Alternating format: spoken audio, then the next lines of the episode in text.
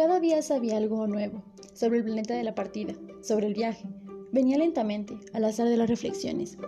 Al tercer día me enteré del drama de los Boababs. Fue aún así gracias al cordero, pues al principio me interrogó bruscamente, como saltado por una grave duda. ¿Es verdad, no es cierto, que a los corderos les gusta comer arbustos? Sí, es verdad. ¡Ah! ¡Qué contento estoy! No comprendí por qué era tan importante que los corderos comiesen arbustos, pero el principito agregó, ¿de manera que te comen también boababs? Hice notar al principito que los baobabs no son arbustos, sino árboles grandes como iglesias, y que aun si llevara con él toda una tropa de elefantes, la tropa no acabaría con un solo baobab. La idea de la tropa de elefantes hizo reír al principito. Habrá que ponerlos unos sobre otros, y observó sabiamente. Los baobabs, antes de crecer, comienzan por ser pequeños. Es cierto, pero ¿por qué quieres que tus corderos coman baobabs pequeños? Me contestó. Bueno, vamos, como si ahí estuviera la prueba y necesité un gran esfuerzo de inteligencia para comprender por mí mismo el problema. En efecto, el planeta del principito, como en todos los planetas, había hierbas buenas y hierbas malas. Como resultado de las hierbas y de las semillas buenas y de las semillas malas, las hierbas malas. Pero las, pero las semillas son invisibles. Duermen en el secreto de la tierra hasta que una de ellas se le ocurre despertarse. Entonces estira y tímidamente al comienzo crece hacia el sol con una encantadora brisnilla inofensiva. Si se trata de una brisnilla de rabanillo, de, de rabanito o de rosal, solo se le puede dejar crecer como ella quiera.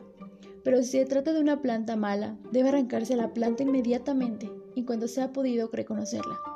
Había pues semillas terriblemente malas para el planeta del principito. Eran las semillas de los baobabs.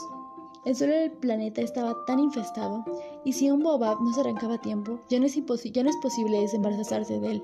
Invade todo el planeta, lo perfora con sus raíces, y si el planeta es demasiado pequeño y solo los baobabs son demasiado numerosos, lo hacen estallar. Es cuestión de disciplina, me decía más tarde el principito. Cuando uno termina de arreglarse por la mañana, debe hacer cuidadosamente la limpieza del planeta.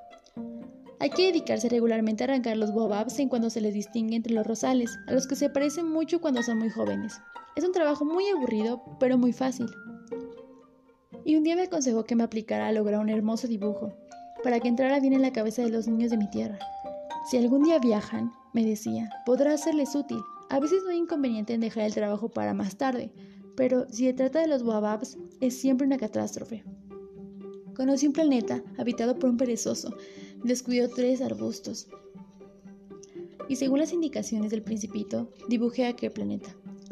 No me gusta mucho adoptar tono de moralista, pero el peligro de los Boababs es tan poco conocido y los riesgos corridos por quien se extravían un asteroide son tan importantes que, por una vez, salgo de mi reserva y digo, niños, cuidado con los boababs. Para prevenir a mis amigos de un peligro que desde hace tiempo los acecha, como a mí mismo, sin conocerlo, he trabajado tanto en ese dibujo. La lección de hoy es digna de tenerse en cuenta. Quizá os preguntéis, ¿por qué no hay en este libro otros dibujos tan grandiosos como el dibujo de los boababs? La respuesta es bien simple. He intentado hacerlos, pero sin éxito. Cuando dibujé los Boababs me impuso el sentido de la urgencia.